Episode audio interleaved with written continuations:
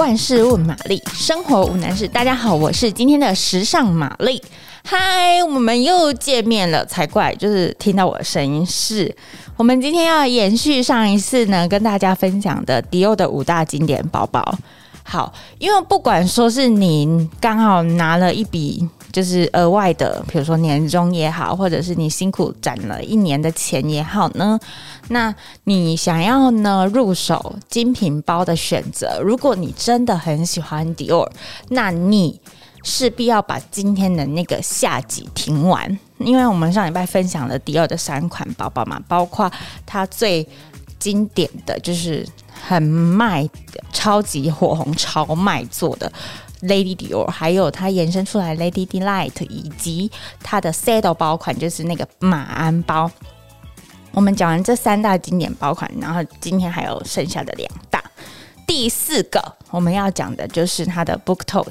怎么说呢？这个托特包啊，玛丽个人是非常的推荐，因为呢，哦，因为玛丽自己也是个上班族嘛，就是我们也是要赚钱的，是。再加上呢，就是要有很多的，就是每天呢可能有很多的资料要带，就是一些新闻资料必须要随身携带，然后再加上呢，有一些就是文件呢，可能也需要就是老板们的签名，再加上玛丽的身材工具就是笔电呐、就有时候去活动的空档呢，你笔电就是要随身携带，你才有办法工作。那这些林林总总带下来，就是现在的小包呢，绝对没办法，就是作为玛丽的一个通勤包款，因为不要说什么，就是笔电就直接装不下。所以呢，你如果说你是一个会带这些文件，以及你一定要带笔电出门的人，然后你又想要看起来从容不迫、优雅的迷人魅力，那我跟你讲，你一定要买迪奥的这个托特包款。因为它就很大啊，我刚刚说的这些你全部都放得下，以及它真的就是拎在手上，就是莫名的有一种就是你知道法式女人的那种迷人风采。我没有夸张，对，就是这样。所以呢，这个包包呢，它呢其实是呃，它现任的创意总监呢，他从就是一九六七年当时候呢。设计师所设计出来的那个 Lady 那个迪奥的老花帆布获得灵感，所以呢，他就是用了那个手工刺绣的方式呢，然后打造出这个新的这个托特包款。那我要说啊，这个托特包呢，你要说就是这样子一个包，看起来很简单的一个外观，其实呢，它的制作工程超级繁琐。怎么说？光是那个包身上面的那个刺绣啊，就老花的那些刺绣图案，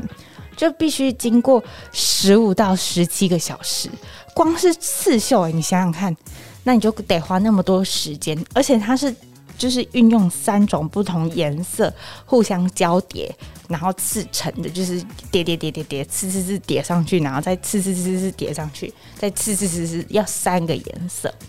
然后刺绣完之后呢，他们会送检查嘛，就是 OK 了之后呢，他们才会把这一批刺绣的帆布送去意大利的那个佛罗伦斯的皮革工坊进行裁剪，剪完之后才会把它车成这一个托特包，所以不是刺完就好，刺完送剪完才可以去组装的意思。那这样子前前后后啊，这样加起来。你这一个包包的诞生，竟然就是平均来说，因为有的花色不一样，但是这个跑平均，你要诞生它，你要做三十二小时的制作工程，你说麻不麻烦？你说你拿这个包包拿的是什么？我自己觉得拿是艺术品，对，你拎着它就宛如拎着一个艺术品出门，所以你在里面不管装什么，就文件装在里面，你的笔电就在里面，瞬间就是一个升级的感觉，没错。所以呢，他就是自从他就是后来他推出了嘛，其实他也很就是也卖得非常好。所以说，如果你今天刚好有这些需求，我就很适合你去买这个布头因为这个托特包拎起来，对你就是平常就是拎着艺术品出门嘛，心情就自然而然就是会很好。第啊第五个经典包呢，那我们就要推荐在二零二一年春夏全新问世的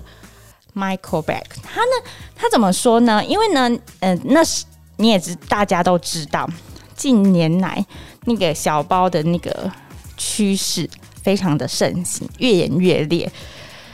包包小，能不能装东西没关系，但它就是要小，小的可爱，小的迷人。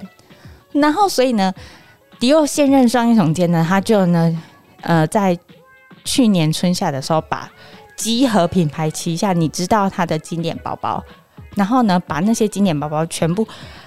就好像照了哆啦 A 梦的缩小灯一样，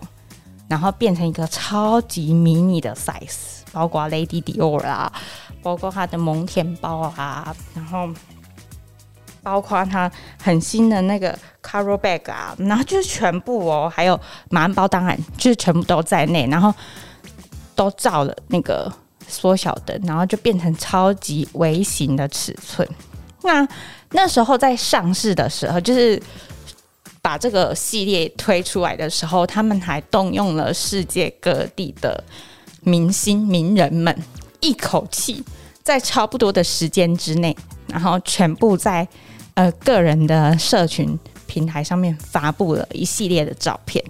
那当然就包含迪奥的品牌大使啊、吉叔，还有品牌好友秀智，还有日本的木村新美，以及台湾的孙芸芸啊，这些名人啊，全部。差不多时间在自己的社群上面曝光了这个宝宝，所以那个时候啊，真的在推出后不用一个礼拜，你所有你想到的这个系列的宝宝全部都订不到，因为他们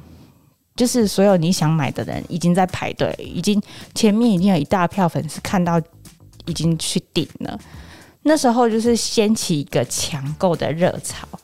然后不管是什么的尺寸啊，就是一包难求的状态。那这个包包其实它的，你要说它实用吗？其实真的还没有那么的 OK。对，它就是装的东西可能不太多，然后它